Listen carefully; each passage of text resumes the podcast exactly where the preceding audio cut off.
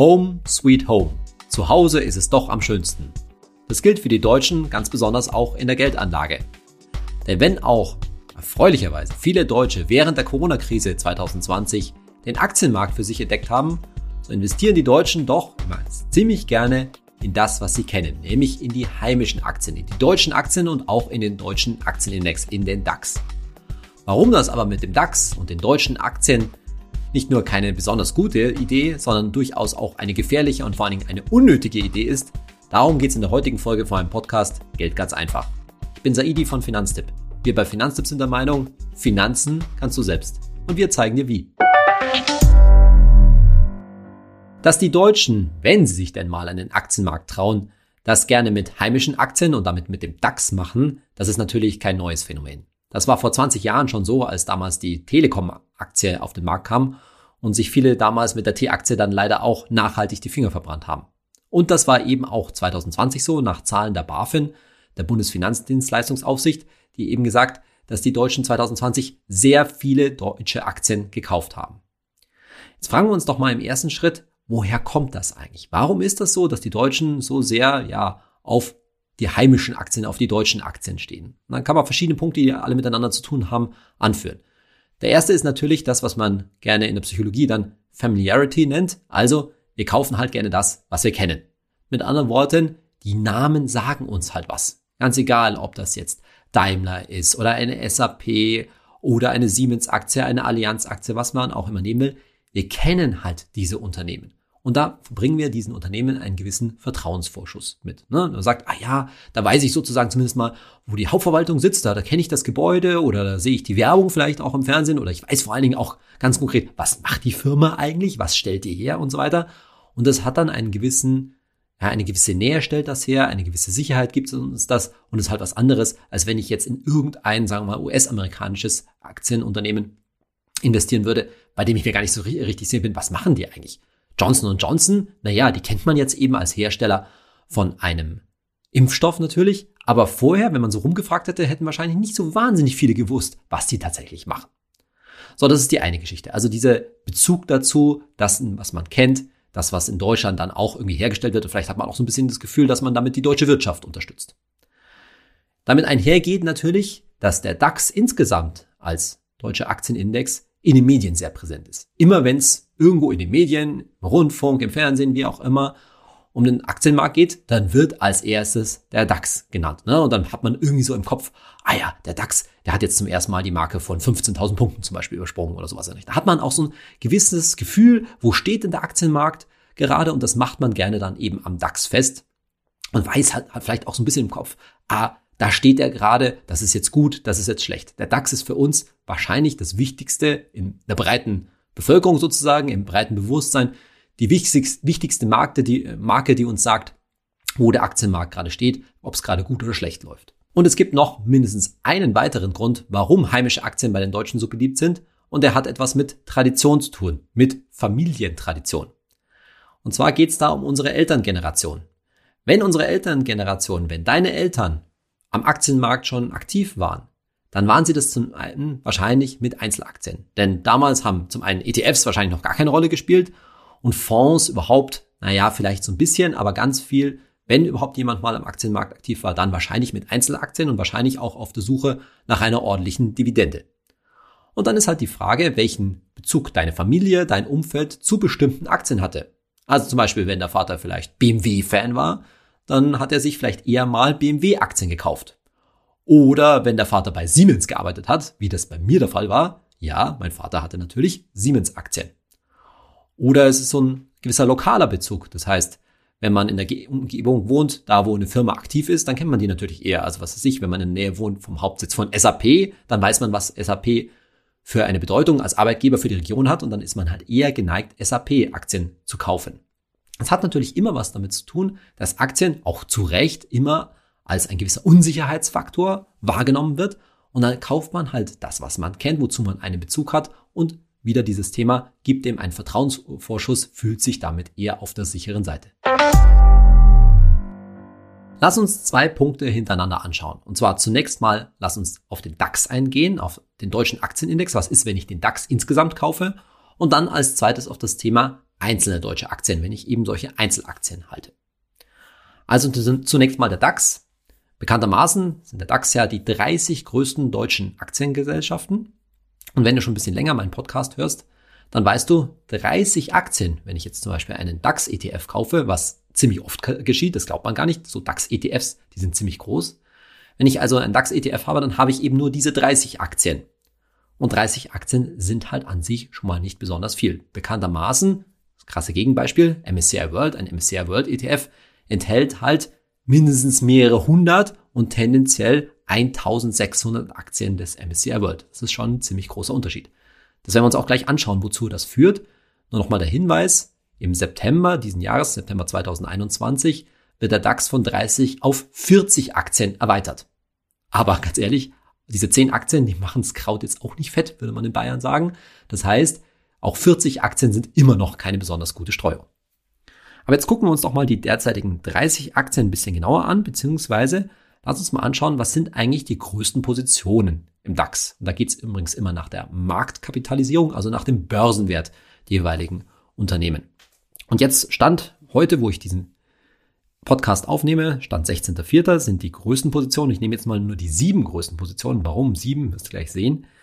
Im DAX, ich lese das mal vor, die größte Position ist SAP, der Softwarekonzern, mit dem Anteil am DAX, am Index von 10,3 Prozent. Dann kommt als zweites schon der Gaskonzern Linde mit rund 9 Prozent.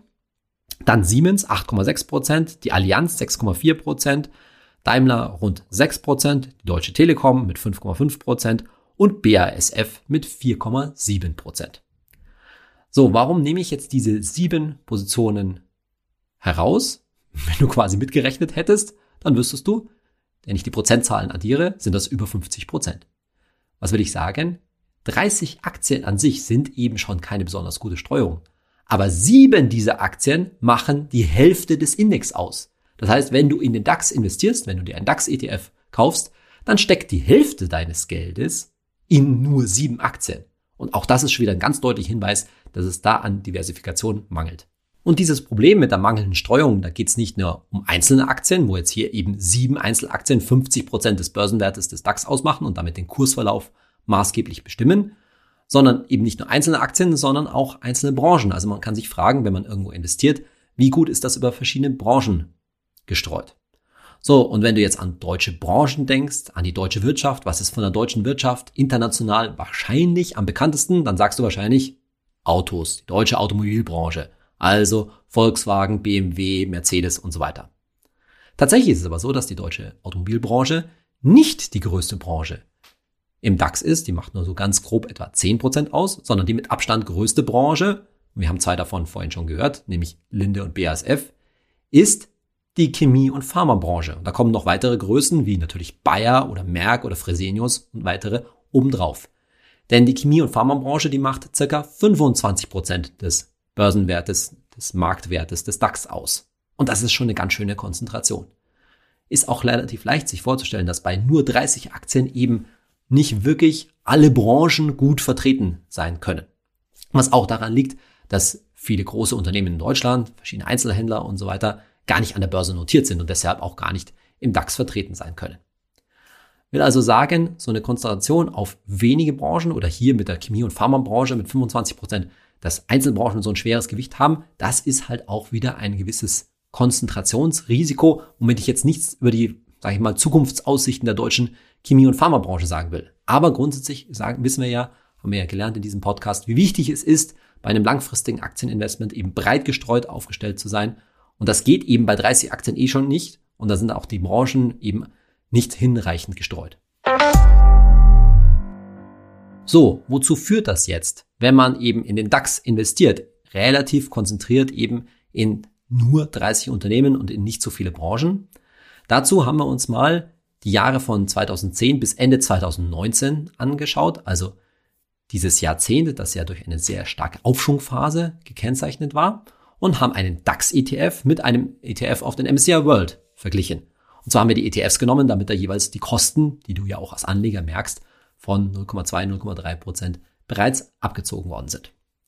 So, und dann gucken wir uns erstmal nur die Rendite an. Und da hat dieser DAX-ETF im Durchschnitt über diese zehn Jahre eine Rendite von 8% pro Jahr abgeliefert. So, 8%, das ist doch ganz ordentlich und das entspricht ja auch so ein bisschen unserer Wahrnehmung, ne, dass das mit dem DAX relativ gut gelaufen ist. Wir hören immer so die, die News und dann hat der DAX irgendwann mal die 15.000 Punkte Marke übersprungen und so weiter. Der Punkt ist aber, der MSCI World ETF hat in den gleichen 10 Jahren im Schnitt eine Rendite, nochmal im DAX waren es 8%, im MSCI World 12,1% im Durchschnitt pro Jahr hingelegt. Und das überrascht dich jetzt vielleicht auch. Warum? Weil du den Punktestand des MSCI World, den kennst du nicht. Ich übrigens auch nicht, weil der ist nie in den Medien. Das interessiert auch nicht. Aber was ich weiß ist, dass ein Investment in die weltweite Wirtschaft, ja, mit einem relativ starken US-Anteil, USA-Anteil, darüber hat man uns ja auch schon mal in dem Podcast unterhalten, dass das besser gelaufen ist, tatsächlich. Und diese vier Prozentpunkte über zehn Jahre, das ist ein durchaus beträchtlicher Unterschied. Machen wir das mal in absoluten Zahlen. Wenn du 2010 10.000 Euro in den DAX gesteckt, gesteckt hättest, mittels eines ETFs, dann wären da jetzt nach Ende 2019, nach zehn Jahren, gute 21.000 Euro raus, raus geworden. Das ist ein ziemlich gutes Ergebnis. Innerhalb von zehn Jahren das Geld mehr als zu verdoppeln. Völlig okay. Aber im MSCI World im gleichen Zeitraum, nochmal 12,1 Prozent durchschnittliche Rendite pro Jahr, wären es halt über 31.000 Euro gew geworden. Also nochmal 100 Prozent oben mehr drauf. Ne, das muss man sich mal auf der Zunge zergehen lassen. Im einen Fall aus 10.000 Euro 21.000 Euro gemacht, im anderen Fall aus 10.000 Euro 31.000 Euro gemacht. Also schon erstaunlich, wie so ein deutlich breiter gestreutes Investment in den MSCI World in den letzten zehn Jahren oder in diesen zehn Jahren des letzten Jahrzehnts deutlich besser gelaufen ist. So, jetzt aber Achtung. Mir geht's nicht darum, dir zu sagen, dass jetzt zum Beispiel der MSCI World immer besser läuft als der DAX oder irgend sowas, abgesehen davon, dass man das nicht sagen kann.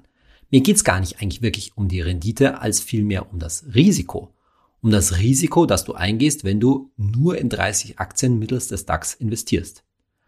Und ein bekanntes Maß für das Risiko ist die sogenannte Volatilität oder Schwankungsbreite. Also die Frage, wie jetzt in diesem Fall ein Index, wie stark der schwankt, nach oben, nach unten.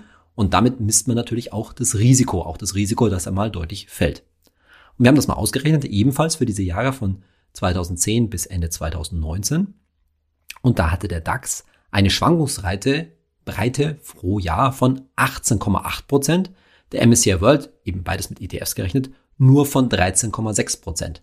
Das heißt also, dass der DAX durchaus beträchtlich in diesen zehn Jahren, nochmal, das waren ja zehn gute Börsenjahre, eine Aufschwungphase, deutlich stärker geschwankt ist als der MSCI World. Und das ist eben das Ergebnis dessen, was wir jetzt schon die ganze Zeit besprochen haben dass typischerweise je eingeschränkter dein, deine Anlage ist, je eingeschränkter ein Portfolio ist, in dem Fall 30 Aktien, desto stärker, desto höher ist typischerweise das Risiko und desto stärker eben auch hier die Schwankungen. Die breite MSCI World Aufstellung, mehrere hundert bis zu 1600 Aktien, die sorgt halt für weniger Schwankungen an der Stelle. Anschaulicher und deutlicher wird dieses Risiko, das man mit dem DAX eingeht, aber wenn wir uns mal die letzten drei großen Börsenkrisen anschauen. Da kannst du nämlich dann dir vorstellen, wie stark der DAX jeweils im Vergleich zum MSCI World gefallen ist. Und zwar fangen wir an mit der Dotcom-Blase, also dem Platzen der Internetblase in den Jahren von 2000 bis 2003.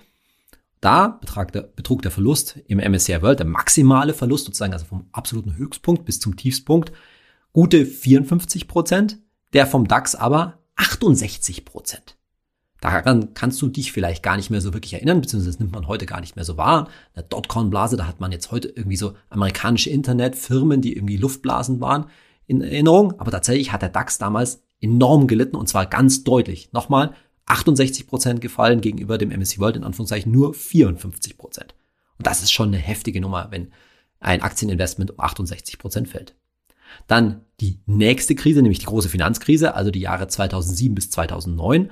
Auch hier wieder der maximale Verlust, also vom höchsten Punkt bis zum tiefsten Punkt. Da lagen die beiden Indizes ungefähr gleich auf. Der MSCI World 53,4 Prozent, aber auch hier der DAX leicht stärker gefallen, maximal um 54,9 Prozent. Also das ist so ein Phänomen, dass eben in solchen Krisen, internationale Krisen, die deutschen großen Aktiengesellschaften ordentlich gebeutelt werden. Und jetzt ganz interessant, natürlich die Corona-Krise, der Corona-Einbruch 2020. Da ist der MSCI World um gut ein Drittel gefallen in der Spitze von 33,9 Prozent der Einbruch. Und der DAX, und das ist mal wieder die Lehre, die man daraus ziehen kann, immerhin um 38,8 Prozent. Also auch letztes Jahr, und das haben wir dann vielleicht doch noch mal ein bisschen besser im Gedächtnis, auch da hat's im Februar und März den DAX nochmal ein gutes Stück, nicht dramatisch, aber ein gutes Stück mehr gebeutelt als den weltweiten breiten Aktienmarkt. Und jetzt sind wir an dem Punkt, den ich in der Einleitung zu dieser Folge schon erwähnt habe, dass es nicht nur gefährlicher ist, dein Geld in den DAX anstatt international zu investieren, sondern einfach auch komplett unnötig. Es gibt keinen rationalen Grund dafür, wenn du schon anscheinend hoffentlich breit gestreut Aktieninvestments betreiben möchtest, langfristig hoffentlich auch, die jetzt in Deutschland im DAX zu konzentrieren, anstatt breit gestreut in einen internationalen Index wie den MSCI World oder auch den All Countries World Index zu gehen. Es macht einfach Sinn, hier breiter zu streuen, gerade auf die lange Frist. Und, vielleicht kannst du auch von der Seite nochmal drüber nachdenken, du hast auch nicht das Problem, dass du quasi dein wirtschaftliches Risiko doppelst. Was meine ich damit? Du bist in gewisser Weise wirtschaftlich gesehen sowieso schon immer in Deutschland investiert, in Anführungszeichen. Warum? Weil in Deutschland natürlich offensichtlich dein Arbeitsplatz ist. Von der deutschen Wirtschaft, deinem Unternehmen, hängt dein Gehalt ab. Es hängt von Deutschland ab, wie viel Steuern du zahlst. Und insbesondere übrigens auch hängt von der deutschen Wirtschaft ab, wie sich deine gesetzliche Rente mal entwickelt, wie sich die steigert. Ne? Also Steigerung der gesetzlichen Rente ist ja an die Entwicklung, die Löhne und Gehälter in Deutschland gekoppelt. Und da macht es einfach total Sinn, dass dein Geld dann, deine langfristige Finanzanlage, deine Altersvorsorge wahrscheinlich zu großen Teilen nicht auch noch hauptsächlich in Deutschland liegt, sondern dass du die quasi aus Deutschland rausträgst oder zumindest international streut und damit du insgesamt über dein gesamtes wirtschaftliches Portfolio, könnte man sagen, das Risiko weiter diversifizierst und eben nicht alles an Deutschland hängt. So viel also zum Thema DAX insgesamt, wenn du in den ganzen Index investieren willst. Und jetzt aber zurück zu dem Thema, was wir am Anfang der Folge angesprochen haben, nämlich Einzeltitel, einzelne DAX-Aktien. Und vielleicht ist es bei dir ja auch so, dass du Freunde kennst, Familie, die eben solche Einzeltitel halten und da auch vielleicht recht schwärmerisch zum Teil davon berichten. Oder vielleicht hast du ja auch einzelne deutsche Aktien. Und grundsätzlich gilt dann natürlich für einzelne DAX-Titel dasselbe, was wir sonst über Einzelaktien auch sagen, dass da natürlich das Risiko im Vergleich zu einem breit gestreuten ETF zum Beispiel deutlich, deutlich höher ist. Weil da kann natürlich so eine Einzelfirma auch mal pleite gehen. Das schauen wir uns gleich mal an. Aber es muss ja nicht immer so eine Schreckensgeschichte sein, sondern gucken wir uns mal so ein paar Beispiele aus dem DAX an. Da hat man zum Beispiel die größte Position im, im DAX der Software Riese SAP. Und SAP jetzt mal langfristig betrachtet, nämlich so über die letzten zehn Jahre, war natürlich ein gutes Investment. Da hast du dein Geld, wenn du so die letzten zehn Jahre in SAP drin warst, irgendwas zwischen verdrei bis vervierfacht. Das hat sich also absolut gelohnt, auch wenn bei SAP in den letzten zwölf Monaten im Kurs wegen Corona und anderen Sachen da einiges los war. Also die Aktie ist ganz schön ordentlich geschwankt. Oder noch eine andere Erfolgsgeschichte wäre zum Beispiel Delivery Hero, ein DAX-Neuling, der eben sehr gut gelaufen ist. Die Aktie hat sich, Aktie hat sich sehr gut entwickelt und ist deshalb eben letztes Jahr dann auch in den DAX aufgerutscht. Aufgerutscht für wen nochmal? Naja, jetzt kommt der berühmte Name natürlich, Wirecard. Und Wirecard ist natürlich, du hast die Geschichte wahrscheinlich letztes Jahr in den Medien verfolgt, so die Schreckensstory. Aber die ist schon relativ instruktiv, sage ich mal, weil man muss sich eigentlich vor Augen halten, dass auch so ein Unternehmen, das in der ersten deutschen Börsenliga spielt, das ein internationaler Zahlungsdienstleister ist und damit auch grundsätzlich mal von außen betrachtet irgendwie eine angesehene Firma, eine große Firma natürlich auch, eben, eben auch pleite gehen kann. Und ja, da haben natürlich Wirtschaftsprüfer und die Finanzdienstleistungsaufsicht und so weiter nicht genau genug hingeschaut, aber wenn denen das schon nicht auffällt, ja, so ist es halt auch vielen anderen Leuten nicht aufgefallen. Und deshalb, weil wir eben solchen großen deutschen Konzernen, die wir kennen, die vielleicht, wo wir vielleicht selbst arbeiten oder Leute kennen, die dort arbeiten oder die in der Nähe sitzen und so weiter, wie ich schon gesagt habe, so ein großes Vertrauen entgegenbringen, ist so eine Story wie Wirecard eben schon ziemlich lehrreich, dass nämlich auch so ein großer Konzern durchaus mal pleite gehen kann und das Geld dann einfach auch weg ist. Und das ist ja nicht der einzige, der erste Fall, dass auch so eine große Aktie mal hops geht. Ich erinnere nur zum Beispiel natürlich an die Investmentbank Lehman Brothers, die während der Finanzkrise pleite gegangen ist. Aber es muss auch nicht immer so eine komplette Schreckensgeschichte, so ein Totalverlust letztendlich, wie jetzt zum Beispiel bei Wirecard sein, sondern es gibt natürlich auch andere Einzelaktien, bei denen es einfach schlecht läuft. Prominentes Beispiel wäre natürlich die Lufthansa, die jetzt durch Corona total gebeutelt worden ist und die deshalb natürlich auch letztes Jahr aus dem DAX rausgeflogen ist. Oder ein anderes Beispiel wäre Bayer. Bayer, die durch die Übernahme von Monsanto einen Haufen gerichtlicher Schwierigkeiten hatten, da auch ziemlich viel zahlen mussten, wo die Aktie sich seit fünf, sechs Jahren richtig schlecht entwickelt hat, also komplett anders als der DAX übrigens, und die jetzt vom Börsenwert her und von der, vom Aktienkurs ungefähr wieder da sind, wo sie vor zehn Jahren schon mal waren. Und das sind so zwei Beispiele, Lufthansa, Bayer, große deutsche Unternehmen, Traditionsunternehmen, wo man jetzt, wenn man und das ist ja wichtig, einen ordentlichen Teil von seinem Geld da reingesetzt hätte, nicht gar nicht gut gefahren wäre. Das muss man ganz deutlich äh, so sagen. Und deshalb der Appell an dich, ja, dieses Thema Einzelaktien. Natürlich, und das weiß ich auch, macht das auch mal Spaß. Ne? Man guckt dann irgendwie in seine App rein, ob das jetzt Trade Republic ist oder eine andere, schaut sich den Börsenkurs wieder an und ob man Gewinn und Verlust gemacht hat. Aber das ist, und da kann man sich wirklich ein bisschen an die eigene Nase fassen, wie man mit solchen Einzeltiteln dann umgeht. Machen wir es uns ganz klar, es ist Spekulation. Es ist ein Stück weit auch ein bisschen Spielerei. Ich probiere da rum. Worüber wir in diesem Podcast und wir bei Finanztipp generell reden, ist aber seriöser, langfristiger Vermögensaufbau. Und da haben Einzelaktien in aller Regel überhaupt nichts zu suchen. Nochmal der generelle Hinweis. Wir investieren ja in ETFs mit mehreren hundert Aktien. Und das tun wir vor allen Dingen aus dem Grund, weil das nämlich sonst komplett unpraktikabel wäre, sich ein Depot selbst aus mehreren hundert Aktien aufzubauen. Das ist in der Praxis eigentlich gar nicht möglich. Selbst wenn du schon nur 50 Aktien selbst hättest oder sogar 100, das wäre kaum noch zu handeln. Da müsstest du ganz schön, ganz schön viel Zeit rein investieren. Und das ist ja das Praktische an ETFs, dass die sozusagen so ein Bundle von vielen, vielen Aktien sind und dadurch relativ leicht zu handeln sind. Also nochmal. Ich will niemanden den Spaß verderben. Wenn du gerne wenn du dazu gehörst, gerne mit Einzelaktien was machst, dann gerne, dann würde ich dir vorschlagen, mach dir dazu ein zweites, ein gesondertes Depot und mach das aber bitte mit wenig Geld und vor allen Dingen mit Geld, das du im schlimmsten Fall komplett als Spielgeld abschreiben kannst, sprich, dass du dir völlig leisten kannst, komplett zu verlieren. Also, ich sag jetzt mal was, vielleicht maximal fünf Prozent deines gesamten Vermögens. Aber den großen Teil deines eigentlichen Vermögensaufbaus, insbesondere deine Altersvorsorge, die solltest du natürlich nicht in einige, auch wenige Einzeltitel setzen, sondern, wie wir jetzt schon kennen, natürlich breit gestreut in international wichtig, nicht auf ein einzelnes Land setzen, ob das jetzt Deutschland ist oder ein anderes Land, auf internationale ETFs setzen. In unserer Kategorie Hey Saidi, eure Fragen beantwortet, heute eine Frage von Corinna-MOC und sie fragt, ich habe meine VL in einem Fondssparplan. Komme ich da eigentlich ran? Also kurz zur Erklärung, VL, das sind vermögenswirksame Leistungen, eine freiwillige Leistung von manchen Arbeitgebern, die zahlen dann irgendwie so 27 oder 40 Euro, die du anlegen kannst bzw. anlegen musst. Und die Corinna hat die offensichtlich in einen Fonds gesteckt. Und die Antwort ist, ja, Corinna, da kommst du vorher ran. Du musst in aller Regel diesen VL-Vertrag kündigen und dann können die Fondsanteile verkauft werden und du hast das Geld. Der Hintergrund bei der ganzen Geschichte ist, dass oft heißt, dass so ein VL-Vertrag sieben Jahre mindestens laufen muss. Sechs Jahre einzahlen und eventuell ein Jahr liegen lassen. In der Praxis spielen diese sieben Jahre aber meistens keine Rolle, denn diese sieben Jahre bezieht, beziehen sich darauf, dass man das eben sieben Jahre liegen lassen muss oder einzahlen muss, um die sogenannte Arbeitnehmersparzulage vom Staat auf so einen Fondssparplan zu bekommen. Das Problem bei dieser Arbeitnehmersparzulage ist aber, dass da eine Einkommensgrenze gibt, nämlich 20.000 Euro für Singles und 40.000 Euro für Verheiratete. Und ja, wenn man halt, sagen wir mal, einigermaßen durchschnittlich verdient, dann bekommt man diese Arbeitnehmersparzulage nicht. Die bekommen vielleicht eher sowas wie Azubis.